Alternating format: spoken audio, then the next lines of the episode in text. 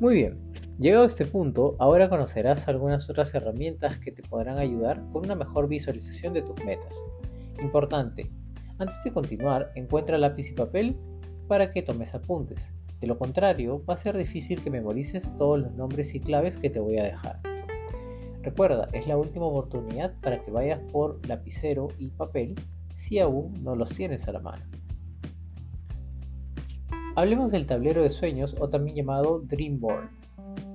Esto puedes trabajarlo a través del PowerPoint o en físico con una o dos cartulinas y con imágenes que busques de internet o recortes de revistas. La idea es que coloques las imágenes de lo que deseas para ti en un futuro y hay una estructura que te la daré para ayudarte. Los materiales que necesitarás son dos cartulinas, imágenes de las cosas que deseas alcanzar, una tijera, plumones de manera opcional y pegamento.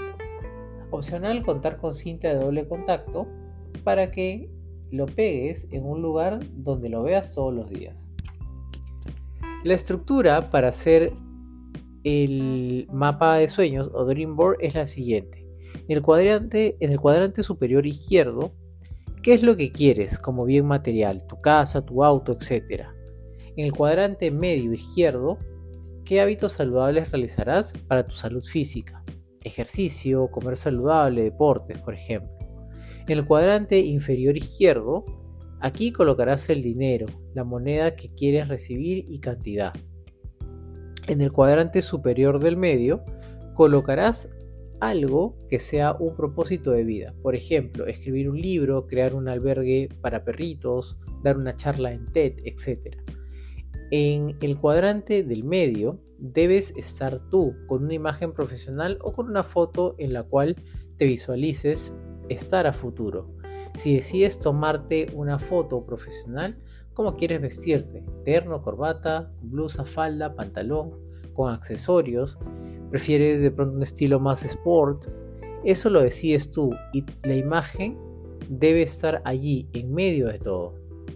En la parte inferior del medio, coloca tus mentores, autores de libros, personas a quienes admiras por algo que han realizado o, porque, o por lo que tú consideres que son exitosas. Personas que sean referentes para ti, con quienes coincidas con tus ideas o con las ideas de ellos o de ellas.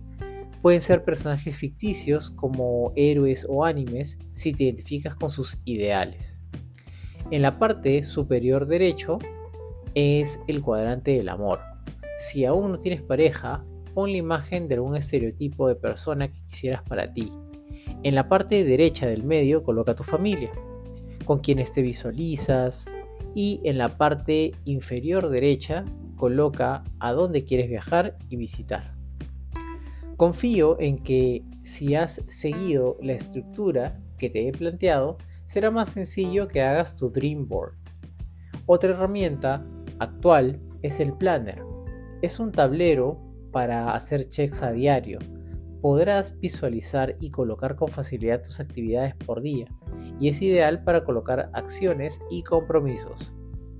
Hay otras herramientas que son más tradicionales como una pizarra y una agenda Personalmente uso una pizarra que la tengo pegada con cinta de doble contacto fuerte a mi pared y visualizo también todas mis metas de este año allí.